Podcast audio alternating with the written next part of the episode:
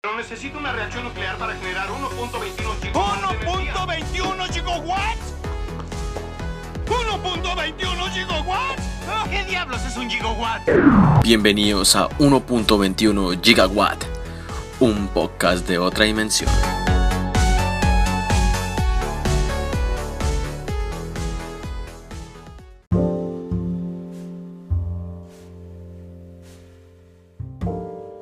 Hola amigos, bienvenidos a un nuevo episodio de 1.21 Gigawatt, un podcast de otra dimensión. Les habla Marlon Cáceres desde confines de tierras colombianas. Ya estamos acabando noviembre y empieza la época navideña, una época que se viene cargada de muchísimas películas, series, con muchas expectativas de, por ejemplo, la nueva película de Spider-Man que ha causado un revuelo en el mundo. Ya las entradas para las funciones de estreno están agotadas. Los sitios se cayeron prácticamente horas antes de que salieran a la venta. Y pues algunos afortunados sí pudieron comprarlas, otros no. Nosotros vamos a esperar simplemente a que se nos dé la oportunidad para verla. Obviamente eh, tengan cuidado porque en redes sociales ahora las personas no permiten que nosotros tengamos esa experiencia como antes de ir al cine, de estrellarnos frente a una película, de sorprendernos, de llorar, de no imaginar ni siquiera que lo que habíamos visto en el tráiler en, en, internet era posible prácticamente. Eso era como lo, lo, que más expectativa a veces causaba del cine y sobre todo con estas películas de Marvel. Porque creo que lo hacían tan bien a la hora de ocultar tantas cosas en los trailers que cuando pues llegábamos a la, a la sala de cine pues uno terminaba prácticamente en llanto, en lágrimas de la emoción.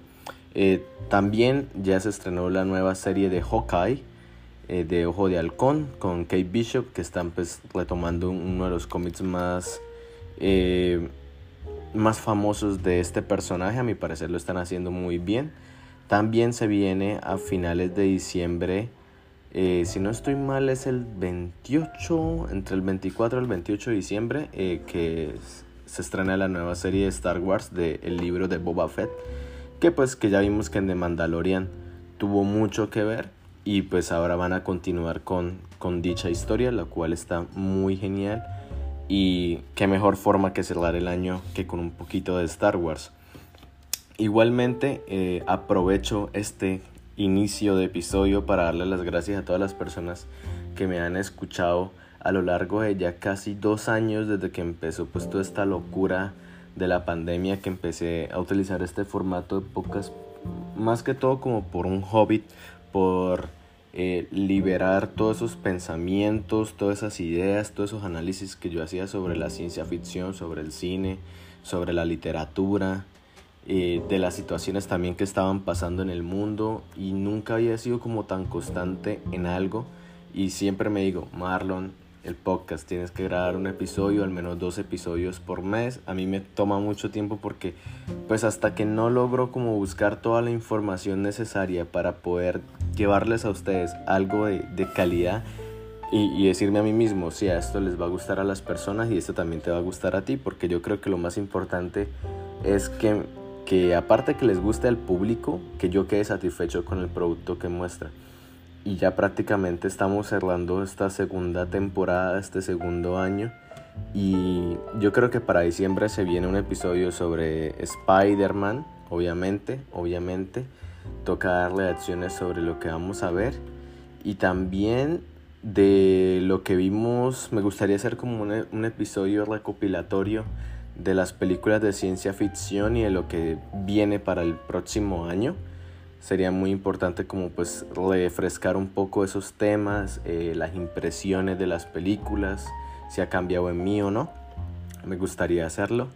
Y nada, muy agradecido con todos ustedes. Estamos teniendo alrededor de casi 20 personas o casi 20 reproducciones por episodio, lo cual para mí es un público que, que es muy valioso. A mí casi no me importa que, que los números sobrepasen cifras extraordinarias, sino lo que me importa es que las 20 personitas que me han escuchado sean las mismas 20 personitas que iniciaron esto conmigo en esos primeros episodios corticos en los, los que más que todo hablaba de, de literatura Entonces agradezco mucho a cualquier persona que esté escuchando esto, que eh, me ha acompañado desde ese inicio. Muchísimas gracias eh, por estar ahí, por apoyarme y por aguantar todas estas locuras y todas estas ideas locas que vienen a mí de vez en cuando. El episodio del día de hoy es sobre un tema que me encanta, que he tenido la oportunidad de no solo experimentarlo como fanático del cine, sino también como fanático de la literatura y que se me permitió en un trabajo de mi maestría poder indagar en ese tema. Y es difícil que los profesores te permitan que tú hagas un trabajo como por ejemplo, la literatura, la maestría que yo estaba haciendo de literatura es, es prácticamente todo lo que es literatura hispanoamericana y se centra mucho en lo que es en la novela, poscolonialismo, caribe y pues prácticamente uno va tocando como todos esos autores y, escritoras, poetas y poetisas que pues se dieron a conocer, ¿sí? Que son, pero no precisamente en el campo de la ciencia ficción.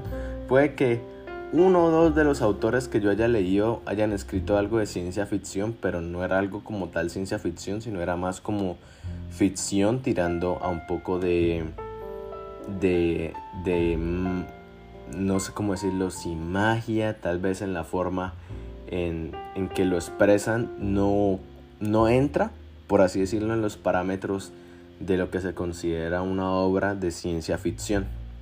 Entonces tuve la fortuna de poder pasar casi tres meses haciendo una antología, una recopilación de cuentos sobre robots que se, tituló El Otro. Eh, fue difícil encontrar esos robots porque esos, esos cuentos de robots, disculpen, em, porque prácticamente todos los autores, y yo no me quería enfocar en eso, eran Latinoamérica. ¿Qué es lo que nos están presentando los autores latinoamericanos a diferencia de los europeos, de los asiáticos, de los americanos? Eh, qué es lo que nos están presentando estos autores latinos, de qué forma conciben ellos a los robots, de qué forma conciben la ciencia ficción dentro de este género. Entonces eh, quiero iniciar brevemente este episodio con el prólogo que escribí para dicha antología. Espero que les guste y más adelante vamos a hablar de una película nueva de robots que salió y la voy a comparar con otras dos que prácticamente manejan el mismo tema, pero que cada una tiene algo que la hace única a las otras. Autómata, replicante, robots y muchos otros vocablos se han utilizado para referirse a la máquina que ha sido creada por un humano. Dicha máquina es programada para cumplir un propósito en específico. Esta creación ha evolucionado con el paso del tiempo dentro de la literatura de ciencia ficción anglosajona donde escritores como Philip K. Dick, Isaac Asimov y William Gibson contribuyen a gran escala con obras y relatos que se vuelven referentes dentro del género. Pero la literatura latinoamericana de ciencia ficción no se ha quedado atrás en aportar relatos igual de importantes dentro de este género desde finales del siglo XVIII hasta finales del siglo XIX. Es imprescindible nombrar algunos ejemplos claves para entender la idea que se tiene sobre el, otro por ejemplo, al moderno Prometeo Frankenstein de Mary Shelley, donde el científico Victor Frankenstein utiliza partes de personas para crear un nuevo ser, pero termina creando una abominación que no es capaz de controlar. En este hecho donde la ciencia ficción empieza a desarrollar la idea de la creación de lo que yo he llamado el otro, un ser que sea mejor que el humano, que pueda cumplir y doblegarse ante su creador en cualquier instante, y posea cualidades perfectas diferentes a este. Los cuentos seleccionados dentro de esta antología comparten estas características que nos dan a entender que se trata de un ser perfecto creado por el humano, explícito o implícito. Precisamente su elección se debe al uso de las descripciones que logran crear un imaginario sobre las características que deben poseer dichas creaciones. Es necesario aclarar que en estos cuentos se encontrarán vocablos utilizados para referirse al otro desde robot, androide, droide o autómata. Incluso con esta última mencionada nos lleva a los tiempos de la Ilíada, donde se menciona a los autómatas como unas creaciones que andan naturalmente por sí, solas creadas por Hefesto.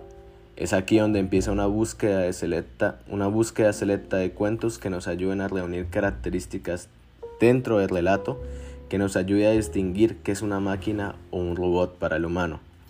Autómata, definido por la RAE como ingenios mecánicos propiamente espontáneos que obran por sí mismos, y una segunda definición más apropiada, como la ciencia ficción lo ha dado, sería máquina que imita la figura y los movimientos de un ser animado. Ahora, como es el caso del primer cuento que abre esta antología que les estoy relatando, por así decirlo, nos encontramos a los autómatas creados por el considerado pionero de la ciencia ficción latinoamericana, el argentino Eduardo Ladislao Holberg, nació en 1852 y murió en 1937, cuyo trabajo aportaba a la ciencia ficción incluso antes de que ésta fuese establecida como un género. Esto es muy importante. Eduardo Ladislao ya hacía ciencia ficción incluso cuando en Latinoamérica no estaba definida lo que era la ciencia ficción como tal. Como yo les decía antes, ciencia ficción era más tirando a lo que viene a ser como mucha gente lo llama realismo, impresionismo, ficción, incluso simplemente eran como cuentos fantásticos. A lo fantástico era lo que le titulaban a la mayoría de estos cuentos que salían en esa época. Pero cuando uno los leía, uno decía, acá de fantasía hay poco y hay un poco es más de ciencia. Pero pues fue a de los años que personas interesadas en la ciencia ficción empezaron a estudiar un poco y a indagar más en esto. Ahora, Laislao Humbert saca un cuento que para mí es uno de los mejores cuentos de ciencia ficción que yo he podido leer, que se llama Horacio Calimbán o Los Autómatas. Lo escribió en 1869, que se puede encontrar en la mayoría de antologías sobre ciencia ficción o robots, y en esta selección que yo hago no puede faltar. Este cuento, Holberg nos plantea la creación de autómatas por parte de un grupo de científicos alemanes, mediante la replicación tanto estética como emocional de unas personas que están investigando a Horacio Calimbán, más conocido por ser el hombre que ha perdido la gravedad de su cuerpo. Este cuento es bastante, eh, parece como un cuento no ir de espías, de agentes, porque prácticamente llegan, están un grupo de, de científicos, un grupo, no, un grupo de espías, están tratando de averiguar quién es Horacio Calimbán. Horacio Calimbán es un robot creado por unos alemanes y estos espías pues están tratando de allanar el lugar donde se está haciendo este, estos experimentos. Ellos al llegar ahí eh, se encuentran con Horacio Calimbán que tiene la estética de un ser humano, o sea, se parece a nosotros, pero sus gestos a veces llegan a ser un poco robóticos siempre lo describen como un ser frío, alto, pero que estéticamente se parece a nosotros. Ellos al entrar ahí se encuentran con otros personajes que los enviaron a ellos a investigar eso. Entonces ellos entran en la confusión de si la persona que ellos están viendo es un robot o es la persona realmente. Y es, un, es un cuento bastante gracioso a, su forma de ser porque prácticamente en toda la premisa del cuento se está dudando sobre si el robot es un humano o no es un humano.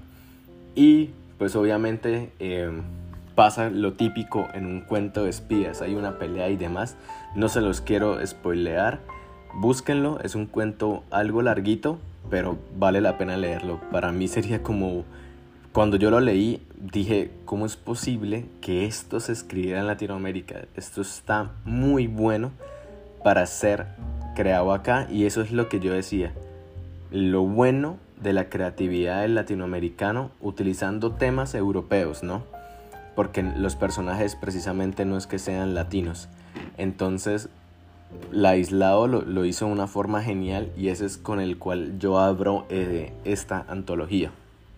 Ahora, este cuento en primer lugar se había considerado dentro del género fantástico, debido a que en Latinoamérica no se había establecido la ciencia ficción como género aún. Este cuento canónico es un claro ejemplo donde se le atribuyen características físicas a los autómatas, reflejando que son una réplica exacta de algunos personajes e incluso llegan a recrear una escena donde han sido programados para imitar el comportamiento de los humanos, tal y como lo hicieron en ese momento. Creo que esa es la escena de la cena y es muy gracioso porque de alguna forma es como inicia el cuento y esa misma escena se ve reflejada con los autómatas y uno prácticamente es como si estuviera leyendo la misma cosa. Es muy genial esa parte.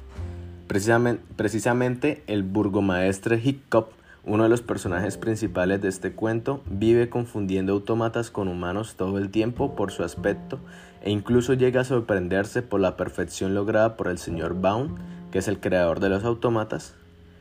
Y cito a Holberg diciendo acá, pero lo que más me agradó a mi primo fue que su cara y su cuerpo eran mi propio retrato. Incluso creo que hay una copia de él y le encanta ver eso. El siguiente cuento presente en esta antología es considerado al tributo al moderno Prometeo de Mary Shelley. Estos cuentos se encuentran en internet. A su gusto ustedes buscan el nombre y ahí los encuentran y los pueden leer. Este es otro de mis, de mis favoritos. Es por parte del uruguayo Horacio Quiroga, uno de mis escritores favoritos, y nos presenta El hombre artificial, lo escribió en 1910. Quiroga nos muestra a tres científicos decididos a crear un nuevo hombre. Luego de crear una rata artificial, deciden ir más allá y crear a Biogeno, cuyas, cuyas descripciones físicas son iguales a las de un humano. El ser que yacía de espalda frente a ellos era un hombre de mediana estatura, de maravillosa proporción, representaba 25 años, las facciones tenían una serenidad sorprendente y los ojos estaban cerrados y el pecho subía y bajaba rítmicamente. Quiroga no deja su esencia fatalista ya atribuida a su literatura y en este relato nos lleva desde la infancia de los científicos hasta la creación del ser, planteando un dilema de lo que puede suceder cuando seres imperfectos tratan de crear un ser perfecto. Este cuento maneja eso de una forma hermosa. El siguiente cuento es a mi parecer el más polémico de todos y en el cual se puede ver una influencia tecnológica por el uso de conceptos y materiales que en los anteriores no habían sido mencionados. Anuncio 1952 del mexicano Juan José Arreola, donde nos expone a los plasticets creadas para satisfacer a hombres en, en especial aquellos que están en el ejército y la marina en un relato parecido a Baby HP del mismo autor, continúa esta misma estética de anuncios tecnológicos que puedan facilitar la vida de las personas. Los otros, o bueno, en este caso, las otras son diseñadas para replicar la figura de una mujer que puede ser diseñada según los caprichos del hombre durante al menos una década. O sea, duran casi una década para su uso. Las descripciones que realizan para describir a estas mujeres son aterradoras, pero cumplen con el propósito de un anuncio, de convencer. Hemos logrado producir una fibra de acetato que tiene las características del pelaje femenino. Estas asimilaciones son las que resalto en la lección de este cuento debido a que estos seres imitan a la perfección nuestras características, llegando, en este caso, a reemplazar una mujer en el ámbito sexual durante al menos una década. Luego nos encontramos con el primer cuento, cuento dentro de esta antología que utiliza la palabra robot. Pero antes de hablar de ello es indispensable recordar de dónde proviene este concepto. La obra checa de Karel Capek, R.I.U.R. Rosumi Universalini Robotic, es donde se emplea por primera vez el término robot que viene de la palabra robota del checo que significa esclavo, sobre todo el de siervos de la Gebla. Es como el, significado que le tienen a esta palabra esclavo allá. Estrenada en 1920, es una obra de teatro. Una empresa construye hombres artificiales para mejorar la productividad de la empresa. Estos robots se revolucionan al poco tiempo y terminan acabando la humanidad. El cuento, el cuento, un mundo de cosas violentas y rígidos, Encuentros entre maniquíes vivientes de Antonio Díaz Oliva maneja de alguna forma este, aspecto, este aspecto donde las máquinas empiezan a analizar qué tan fácil sería someter a los humanos. Cito a Díaz, se queda pensando en la fragilidad de la mujer y lo fácil que sería someterla de la misma manera que algunos maniquíes someten a los humanos. Teniendo esto claro, introducimos el cuento más corto dentro de la antología, Todos los robots deben ser atentos de 1962 del cuentista salvadoreño Álvaro Menéndez Leal, en el cual una viejecita se dirige al oficial de quejas para precisamente quejarse sobre los desatentos que son los robots. En este cuento podemos ver una clara influencia por parte de Isaac Asimov, donde incluso se nombran las leyes de la robótica planteadas por este autor en, en su serie o en su saga de libros de fundación y sus múltiples cuentos y es precisamente donde estas leyes pasarían de ser ficción a una completa realidad. Recuerden que Asimov fue quien planteó esto y luego nosotros lo tomamos y lo hicimos parte de nuestra vida. Es preciso resaltar que esta visión americana es la que más se hace popular durante muchos años y se toma como referencia para seguir proyectando esta idea, esta idea de actuar a ser Dios. Y este cuento se ve influenciado por estos aportes de Asimov. La viejecita se queja de la actitud del robot expresando, ah, qué diferencia, no hay como los seres humanos. Pero la descripción que nos aporta Menem está implícita al final del cuento, donde irónicamente nos da a entender que no podemos diferenciar entre un robot y un ser humano. Luego, el relato de Antonio Díaz Oliva, Un mundo de cosas violentas y rígidos encuentros entre maniquíes vivientes, de 1985 nos plantea una sociedad que ha pasado por una catástrofe y está empezando a salir adelante de nuevo. La historia es contada de la perspectiva de un maniquí que trabaja en un peaje. La descripción que nos aporta este escritor chileno es bastante similar a los replicantes de la novela de Do Androids Dream of Electric Sheep de del escritor americano Philip K. Dick que se hizo famosa por su adaptación cinematográfica Blade Runner en 1982 y su posterior secuela Blade Runner 2049 en 2018, dirigida por el dios Denis Villeneuve, Denis Villanueva, como ustedes le quieran decir, el amo de la ciencia ficción en estos tiempos. Este maniquí, como nos ha dado a entender, tiene una vida rutinaria pero también podemos entender que se trata de un humano que ha pasado por un proceso de modificación donde es mitad humano, mitad androide. Maniquí, le llama este autor. Le gusta creer que su lado maniquí predomina, pero a veces el otro lado, el humano, es más fuerte. Esta dualidad entre humanos y robots se mantiene hasta el siguiente cuento que ha sido galardonado en diferentes ocasiones, Los motivos de Medusa del mexicano Gerardo Horacio Porcayo, donde un humano, Adán se llama, ha despertado luego un sueño criogénico y una robot llamada María es la que lo debe cuidar durante su recuperación.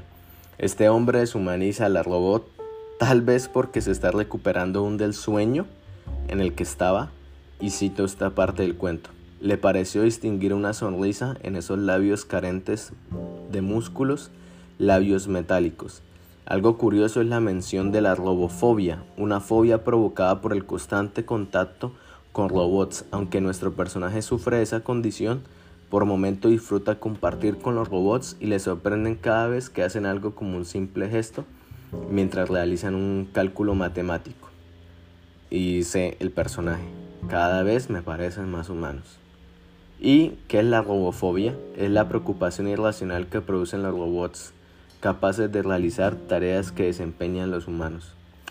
Las acciones que destacamos sobre estos robots son parte, de su mecanismo creado por medio de la inteligencia artificial, así como Salvador Luis en su antología Lo Sintético, se la recomiendo mucho, está en Amazon por si la quieren comprar, donde expone el alcance de esta misma.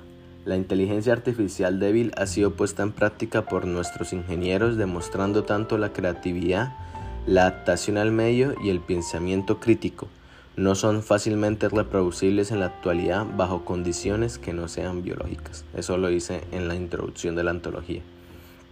Así como sucede con los robots que Adán, con los cuales finaliza, finalizamos esta antología, es aclarando que el personaje de este cuento se encuentra en otro planeta, rodeado de robots y durante todo el relato expresa su acuerdo y desacuerdo con estas máquinas que él, mismo, que él mismo apaga porque ya no les encuentra un tipo de vida útil. Este cuento es bastante irónico, incluso al final es como uno no entiende qué le pasa a este humano.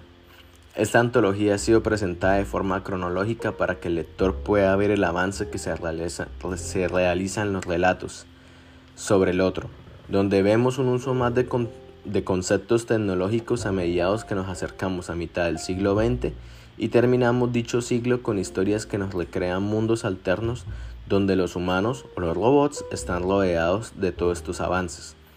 Todo esto gira en torno a dar respuesta a la incertidumbre mental que surge al momento de plantearnos un medio que pueda resolver o hacer más fácil nuestra vida. Por eso los robots que han sido creados hasta ahora solo cumplen algunas tareas básicas. Precisamente, Marcelino García Seino introduce su análisis sobre la singularidad tecnológica, resaltando que la ciencia ficción es el medio más eficaz para proyectar potenciales futuros a partir del análisis de las problemáticas actuales, la singularidad tecnológica o el advenimiento de las máquinas como eje argumental. Basado en esto, depender de un robot en nuestros tiempos no es algo que requiera aún nuestra existencia, como es el caso de la robomaria en los relatos de Medusa, que ayuda a este hombre a recuperarse. Entonces nosotros podemos ver por más que por más de un siglo Latinoamérica ha aportado a la ciencia ficción relatos canónicos como son los autómatas de Holberg o el híbrido en el cuento de Quiroga y que durante el siglo XIX encontramos aportes que en tonos irónicos nos dan a entender la posibilidad de un concepto de un conflicto, perdón, entre humanos y robots. Por último, y termino esta parte para así poder analizar las tres películas del día de hoy, es conciso resaltar el papel del cuento dentro de la literatura latinoamericana, no solo por su brevedad, sino por su efectividad, asimismo como Jorge Luis Borges lo resaltaba en múltiples entrevistas. Un cuento es más fácil de recordar y lograr en menos palabras lo que, lo que la novela intenta en su extensión. Ricardo Piglia, Expone diferentes tesis sobre el cuento, nombrando el método utilizado por Edgar Allan Poe y Horacio Quiroga, quien contribuye a esta antología, el cual consiste en contar dos historias en un cuento, un relato visible que esconde un relato secreto. Y es precisamente en ese relato secreto donde el cuentista desarrolla su aporte como Philip K. y Asimov lo hicieron en sus relatos, donde vimos una influencia en este último cuento de Álvaro Menéndez Leal. El mismo Quiroga ya lo ponía en su decálogo El perfecto cuentista, con su famosa frase, no empieces a escribir sin saber desde la primera palabra a dónde vas. Y es que el escritor o escritora de ciencia ficción tiene un objetivo claro al momento de contemplar los posibles riesgos al momento de crear un robot. Al igual que la creación de conciencias por medio de inteligencia artificial, y la humanización que se le da al querer imitar en ellos el aspecto de un ser humano, llegando al punto en que no podamos distinguir entre un robot y un humano. Estas cuestiones mencionadas son parte del comprendio de ideas que se puede crear a la hora de crear un robot y que esta antología quiere resaltar para aportar la visión del robot, androide, autómata o máquina que la literatura latinoamericana desde finales del siglo XIX ha estado creando y que plantea las bases de la ciencia ficción o los relatos de robots durante todo el siglo XIX, eh, sí, XIX, perdón, sí, XIX, y que los escritores latinos continúen contribuyendo con relatos tan memorables sobre estos seres que nos ayudan a entender los posibles cuestionamientos, ya sea al crearlos como el hombre artificial de Quiroga, que tengamos con el otro, porque si algo podemos entender de todos estos cuentos es que vivimos rodeados de máquinas, como la viejecita de todos los robots deben ser atentos, que por momentos llegamos a ser otro maniquí, otro maniquí más, incluso al replicar seres cuyo aspecto se asimila al de un humano, como las plasticidades de Areola, llegando a ser irreconocibles como le pasaba al burgomaestre Hickok con los autómatas o incluso llegar a depender de ellos como sucedía con Adán y su oxidada robot María.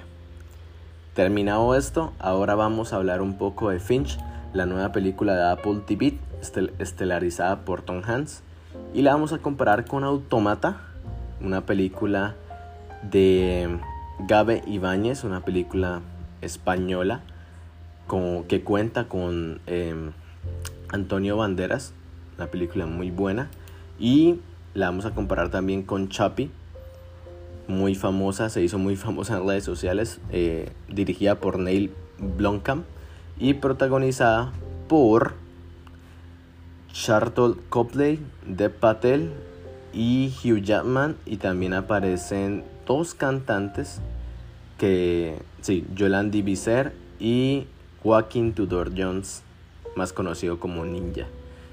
Esta película de Chappie se hizo, yo creo que de las tres, Chappie vendría siendo la más famosa de ellas, pero pues prácticamente se hizo famosa fue por los artistas que aparecieron y le hicieron bastante promoción en sus redes sociales y canciones. Entonces terminado eso, empezamos el análisis de esas películas. Vamos a ello.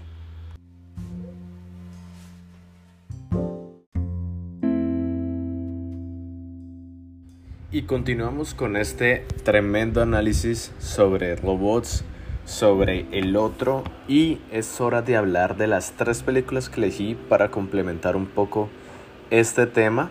Eh, me gusta mucho la forma en que la ciencia ficción o el cine de ciencia ficción expone a los robots porque siempre, y ustedes entenderán, que no se hace con ese ánimo más que todo de decir de que pues la tecnología ha avanzado, de que los robots pueden hacer muchísimas cosas iguales que los humanos e incluso mejores que, que ellos, sino es más que todo como dar a a entender que los robots pueden llegar a ser más empáticos, pueden, tener, pueden ser más humanos que incluso nosotros.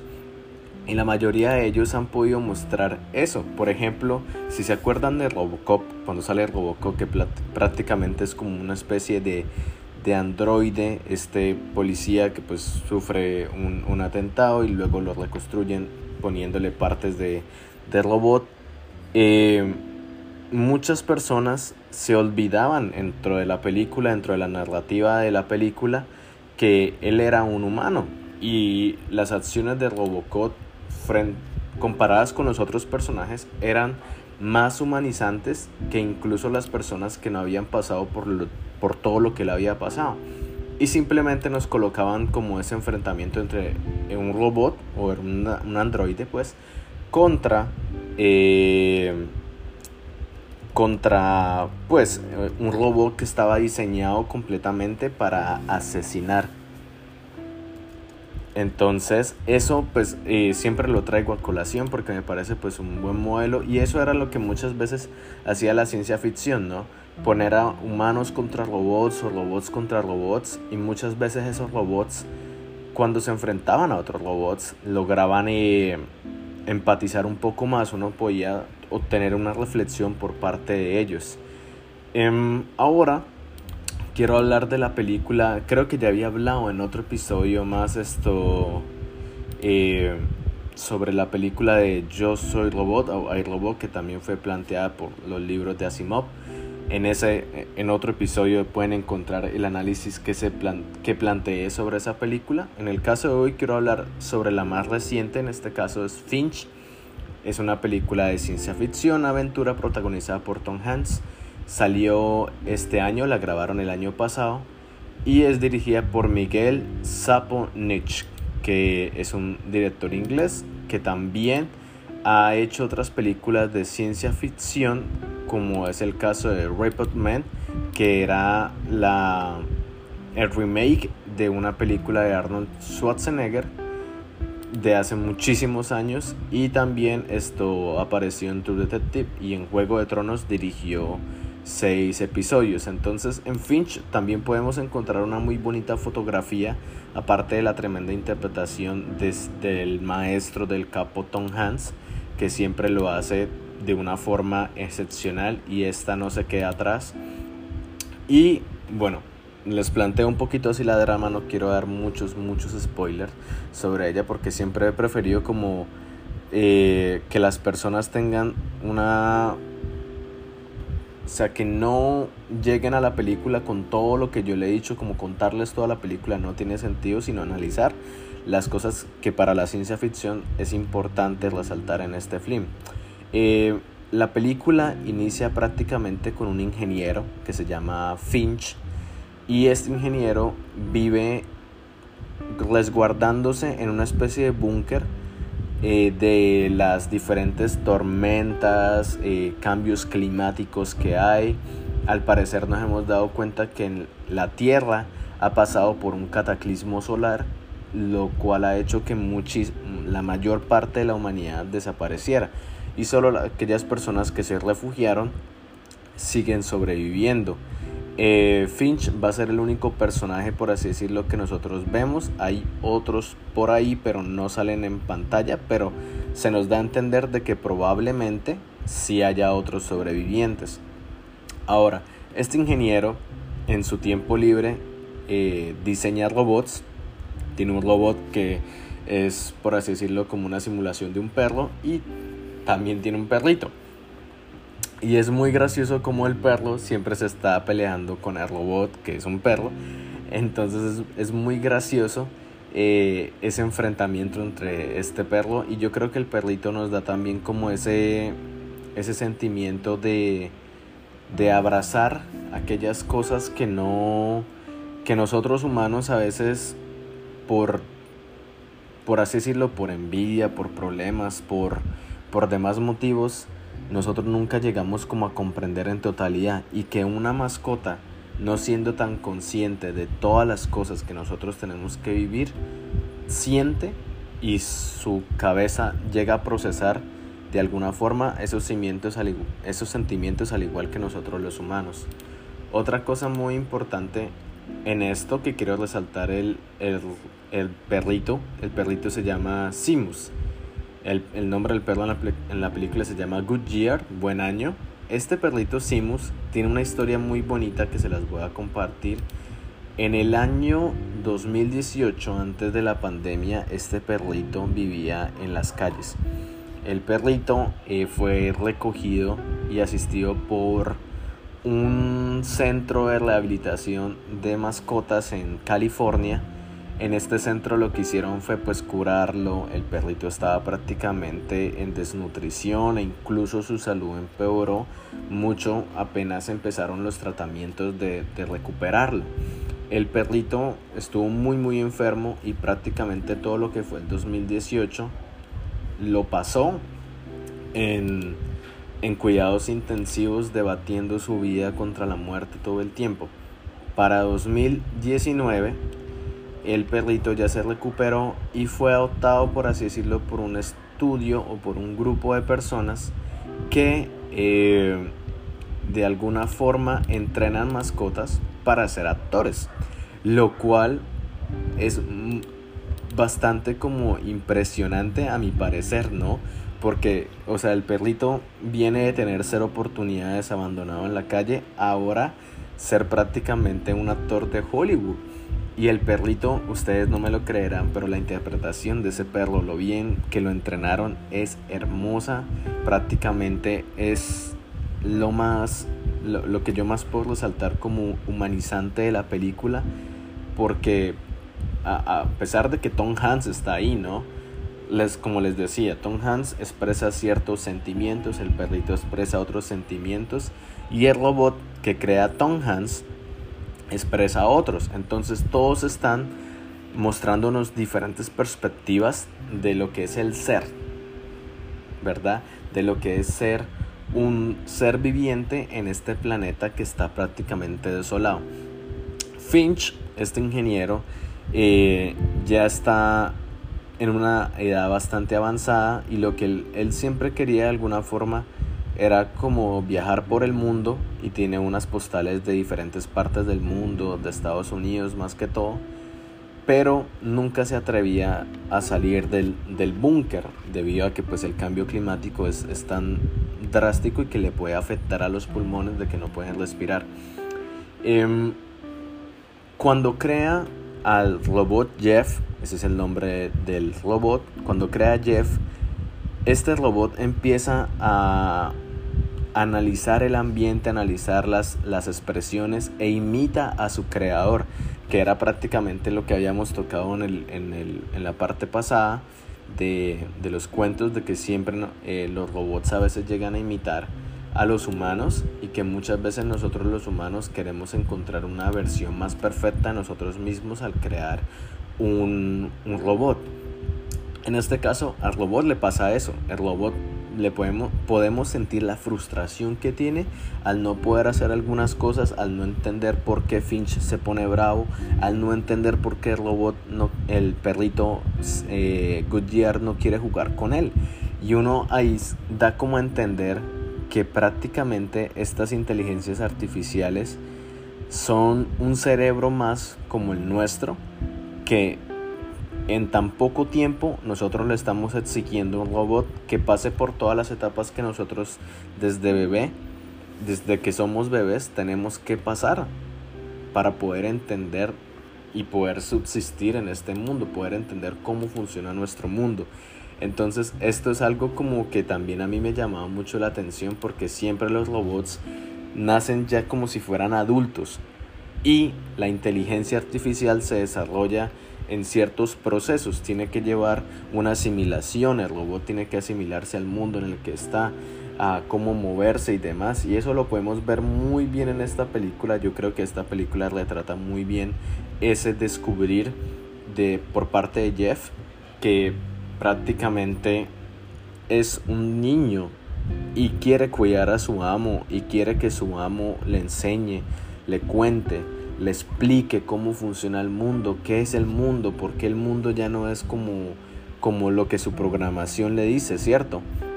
Entonces es muy, es muy bonita como esa parte del, del, robot en el que prácticamente le pide, le urge a su amo que le enseñe a ser un humano, que le enseñe a entender la comedia, que le enseñe a entender la rabia, el, los chistes. Incluso hay unas escenas tremendas donde tienen una conversación donde hablan de, de, de cómo ser graciosos, de, de, oye, no entiendo la gracia de ese chiste y, el, y, el, y Finch le dice como, pues no lo vas a entender porque no eres, no eres humano.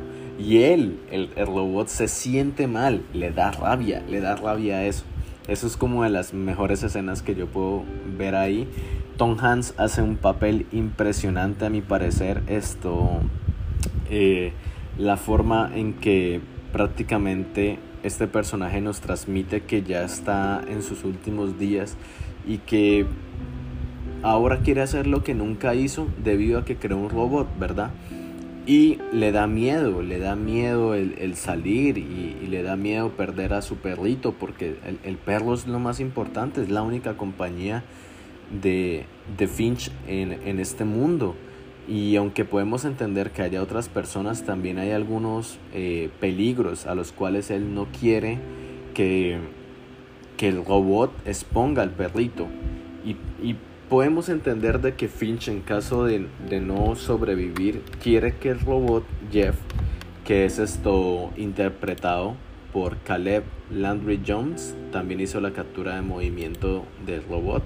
Este actor ha salido más que todo como en, en películas, en, papeles eh, no tan ni secundarios.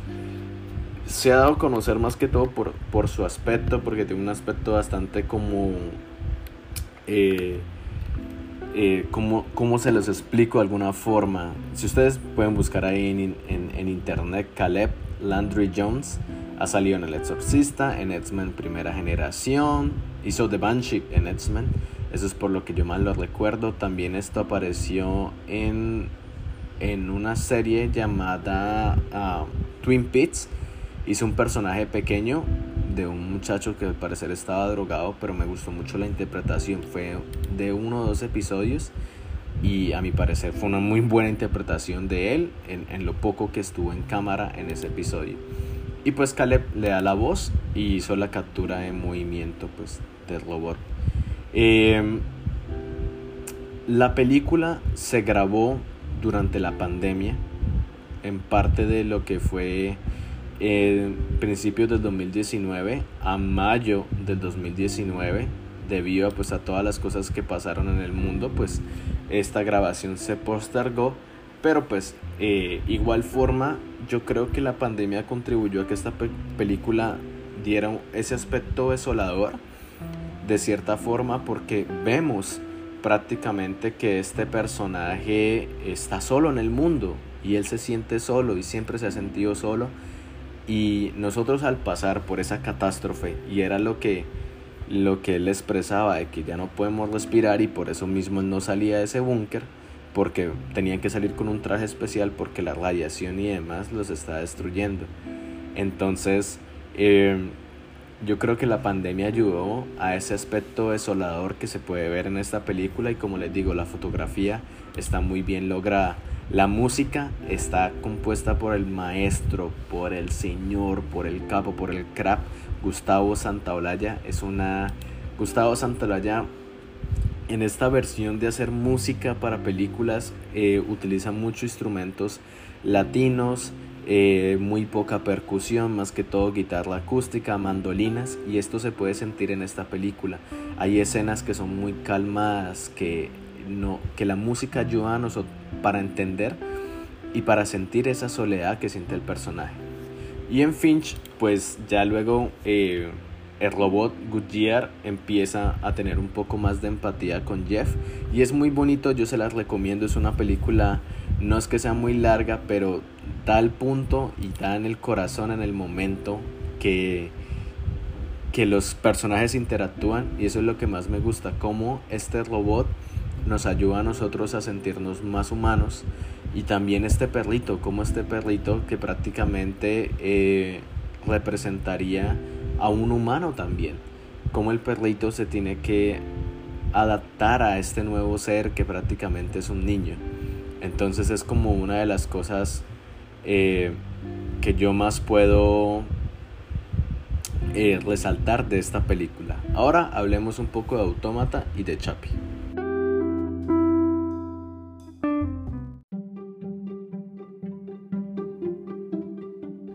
Llegó el momento de hablar de nuestras dos últimas películas que son Chapi y Autómata. Voy a hablar de Chapi en primer lugar. Fue estrenada el 6 de marzo del 2015, una película de ciencia ficción y de violencia ambientada en un Johannesburgo muy distópico.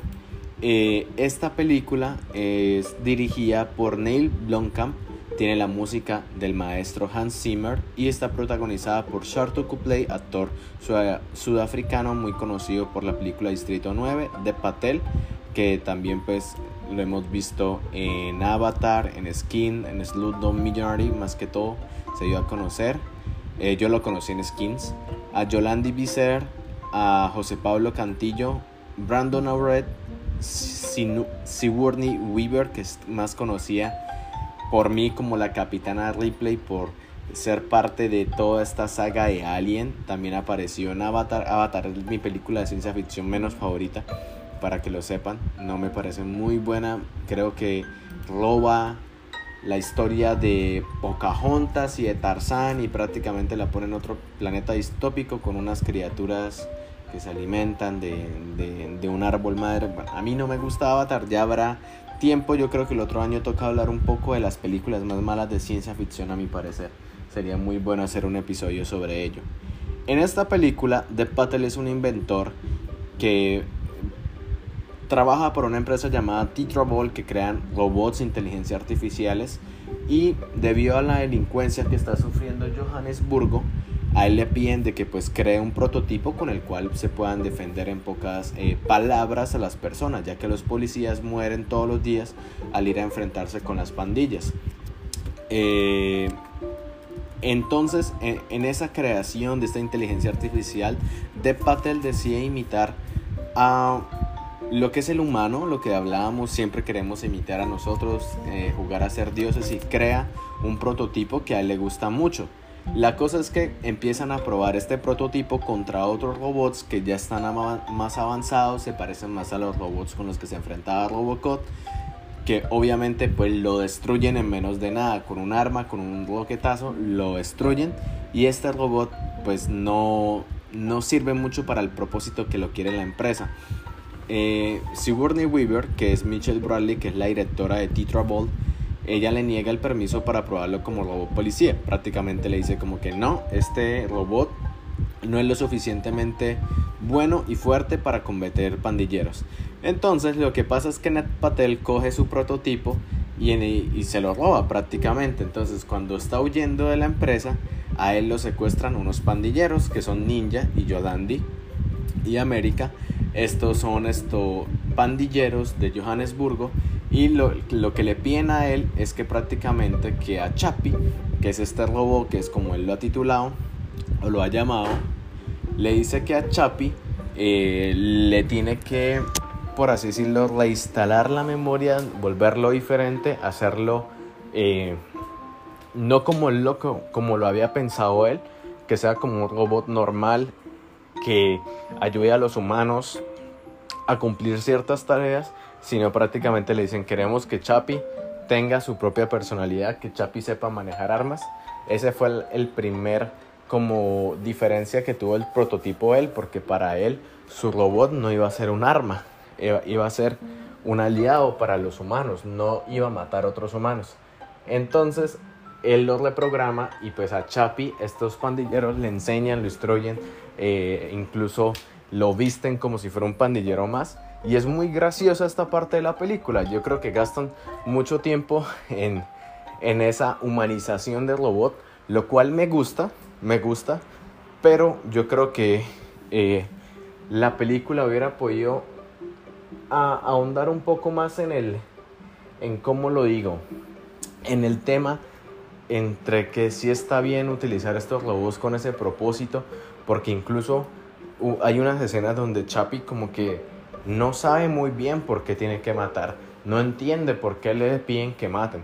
Entonces siento que algunas de esas escenas las pudieron haber tomado para humanizar un poco más al robot, así como lo hacen en Finch y en Automata, que ya lo vamos a hablar más adelante.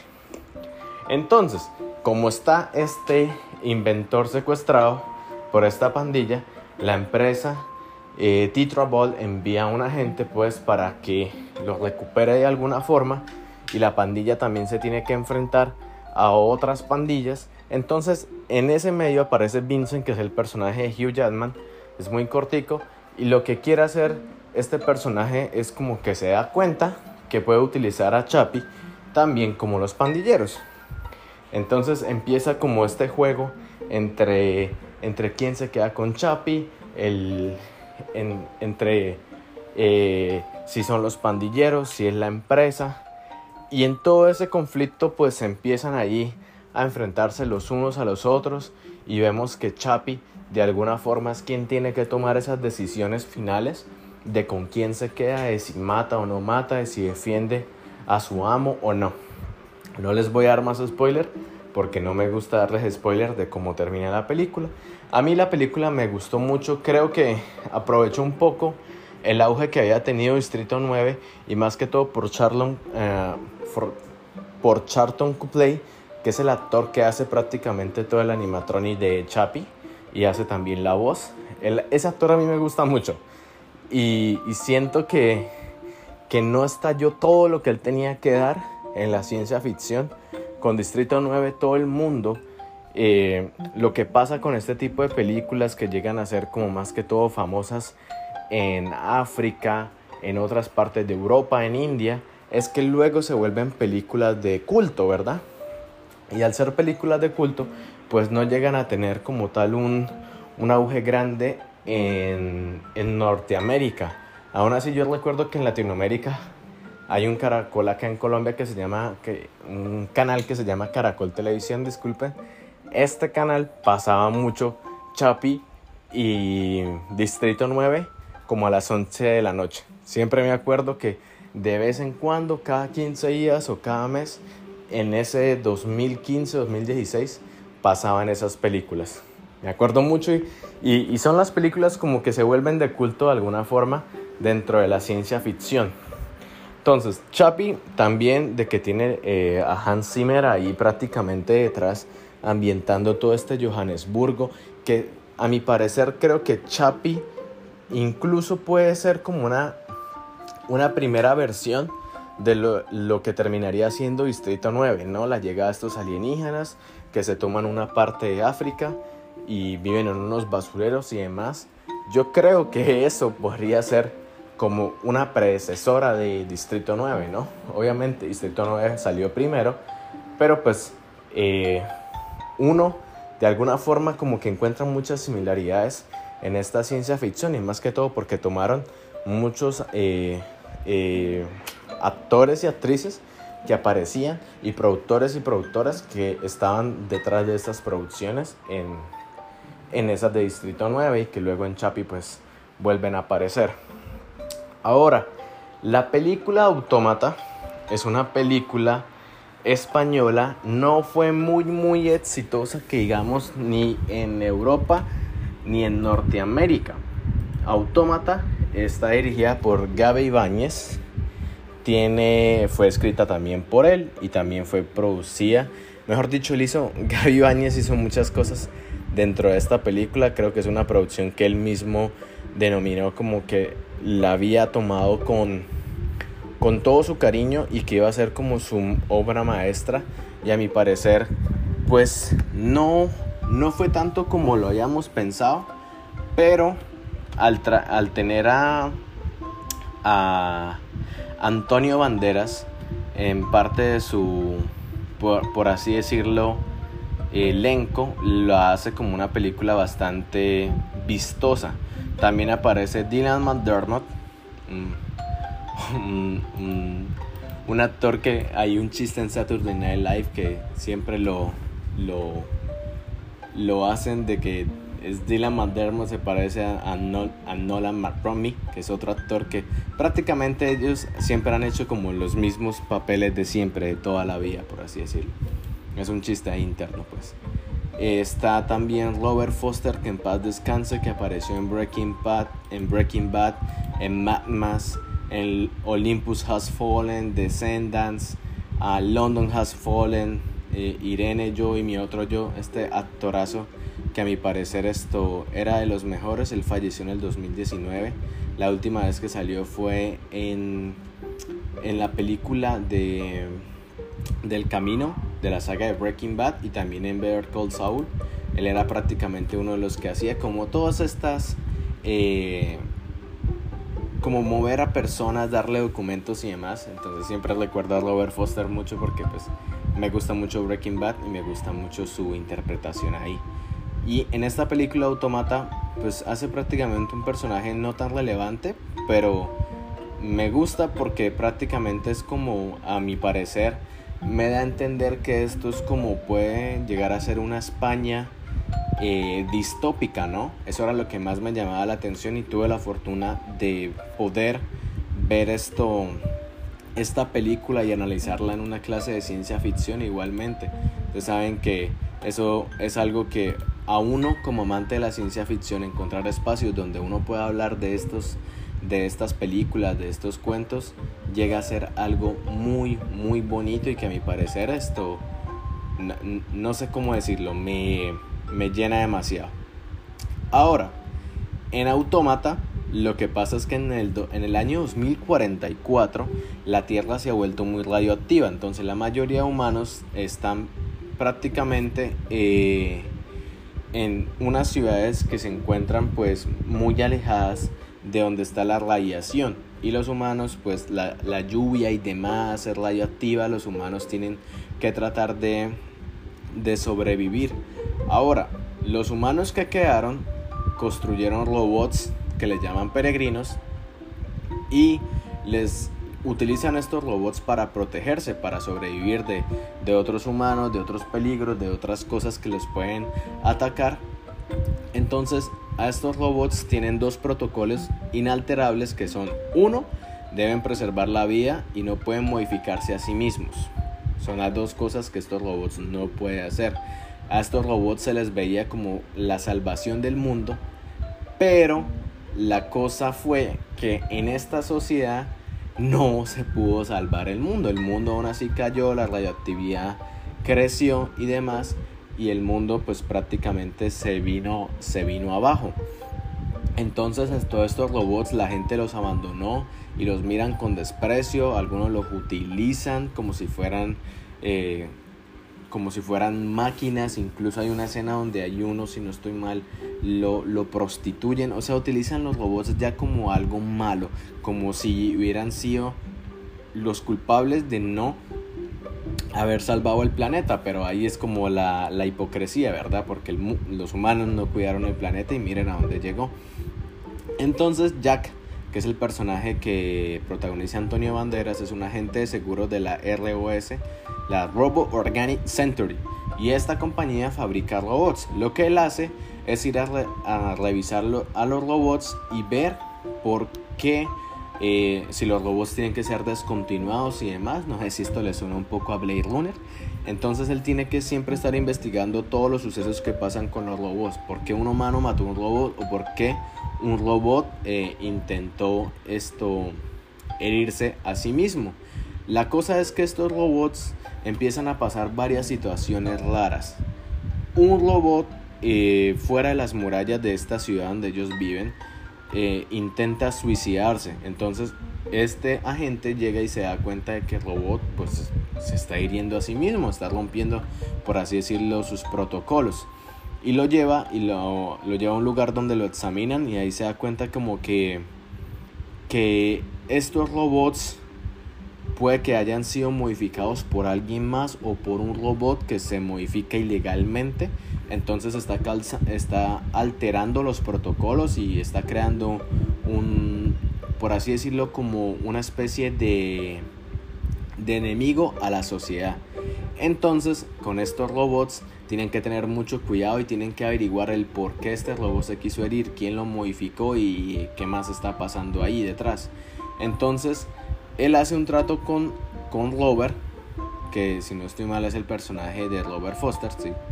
Entonces él hace un, trato con este señor y le dice que él va a buscar a quién es el, el responsable de todo lo que está pasando ahí. Entonces a él lo envían a, a otra parte y prácticamente se van de la ciudad porque se dan cuenta de que los robots puede que se enfrenten a ellos o los robots puede que se rebelen. Entonces Jack se va por otra parte y empieza a averiguar más. Y ahí es cuando encuentran a una robot prostituta que se llama Cleo. Esto es una cosa... A mí, yo cuando vi esta escena de Cleo me pareció bastante choqueante porque yo dije, ¿cómo así que una robot prostituta? ¿Qué está pasando acá? Y sí, prácticamente lo que ella hace es tener así como una especie de dispositivo que simula una vagina y los hombres van y se acuestan con ella e incluso ella puede hacer voces y se coloca peluca. Esta parte de la película a mí me dejó muy loco. O sea, yo veía eso, era cómo es posible que el, mundo llegara a una deshumanización tan, tan tal a ese extremo que los hombres violan robots, por así decirlo. Entonces esto, eh, él le pide a la señora, la dueña del prostíbulo, que le, que le dé a Cleo. Y ella le dice que no. Entonces, él lo que hace es esto. Uno, una persona que iba junto a Jack le dispara a Cleo.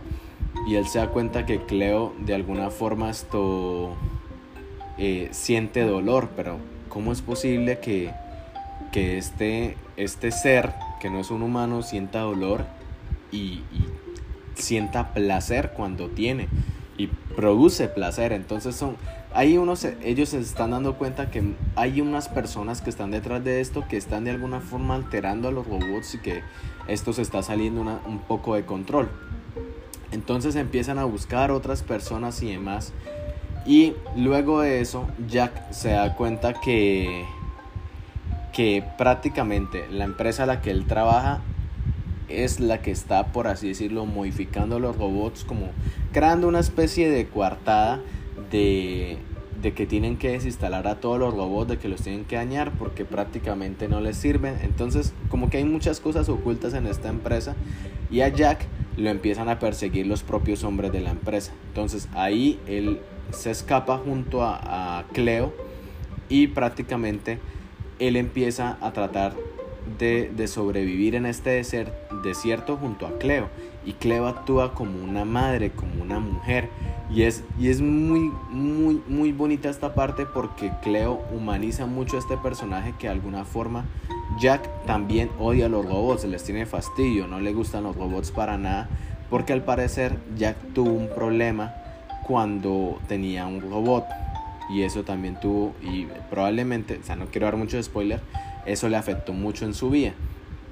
Entonces, lo que eh, él le pide a Cleo es como que lo lleve con, con, esos robots y se encuentran a otros robots que están prácticamente a las afueras y ya no obedecen a los humanos. Se saltaron esos protocolos, esos robots y empiezan a actuar esto por su cuenta. Pero aún así estos robots lo protegen, le dan, le dan comida, lo hidratan, lo tratan de ayudar a sobrevivir y se da cuenta esto que, eh, que probablemente los hombres de la empresa son aquellos los que lo quieren, eh, están involucrados.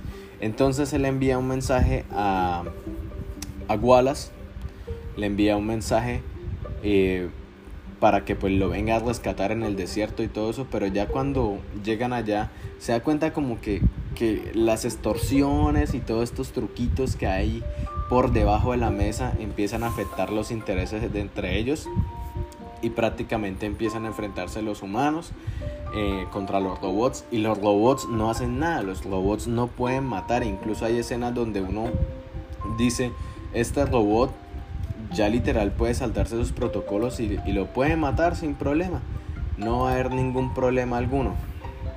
Entonces se empiezan a saltar estos protocolos y empiezan a debatir entre, entre la vida y la muerte. Prácticamente le dejan las decisiones a los robots para que ellos la tomen y en esta película, pues ya al final no les voy a dar spoilers, hay unas cosas que prácticamente uno se da cuenta que los propios robots quieren perdurar. Que si se dieron cuenta que los humanos no los querían, que ellos eran un, un enemigo para los humanos, ellos quieren irse lejos de los humanos y poder continuar sin ningún problema.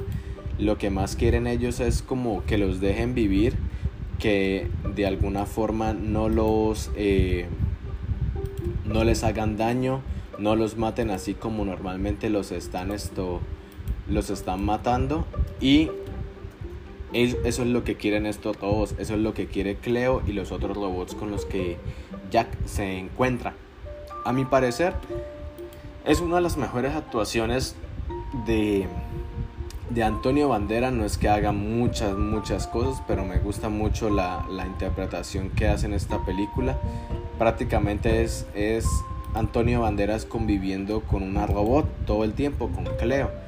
Y incluso llega a sentir un poco de, empatía y demás cosas. Y yo digo, es como, esto es lo, lo, lo, lo más bonito de, de, de la ciencia ficción, a mi parecer que de alguna forma podamos ver que los robots esto convivan entre sí con humanos y que también los humanos de alguna forma entiendan que, que nosotros tenemos que cuidar lo que creamos y más que todo porque los robots son un reflejo de nosotros mismos, ya que nosotros jugamos tanto a ser dioses, tenemos que protegerlos incluso si las cosas salen mal.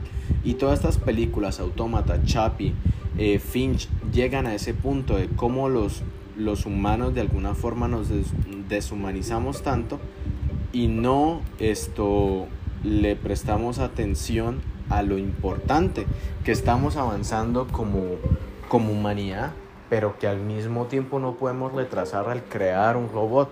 Tenemos que utilizar ese robot para nosotros seguir avanzando, para nosotros ser algo. Y estas películas muestran y manejan muy bien esos temas que a mi parecer son muy importantes para la ciencia ficción.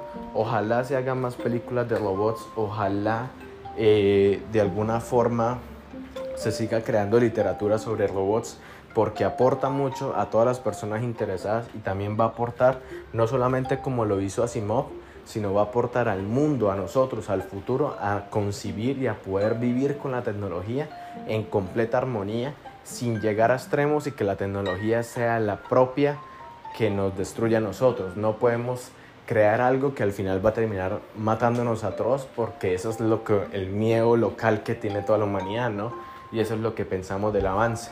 El avance puede ser muy bueno si nosotros lo hacemos y lo manejamos de la manera correcta, pero si nos saltamos pasos y los utilizamos para enfrentarnos entre nosotros o los utilizamos para matar a otros humanos, probablemente esa tecnología se dé cuenta, como ha pasado en otras películas, como pasó en Odisea del Espacio, que el humano era el riesgo. Y puede que los robots lleguen a pensar que nosotros seamos los malos porque nosotros no nos preocupamos casi por las cosas. Queremos hacer nuestras vidas más fáciles, pero no nos estamos dando cuenta del impacto que le estamos haciendo al planeta y también le estamos haciendo a esos seres que aunque no tengan órganos, que aunque no tengan eh, sentimientos físicos, de que no puedan besar, de que no puedan sentir, ellos también tienen un cerebro que es una réplica de lo que sería un cerebro humano.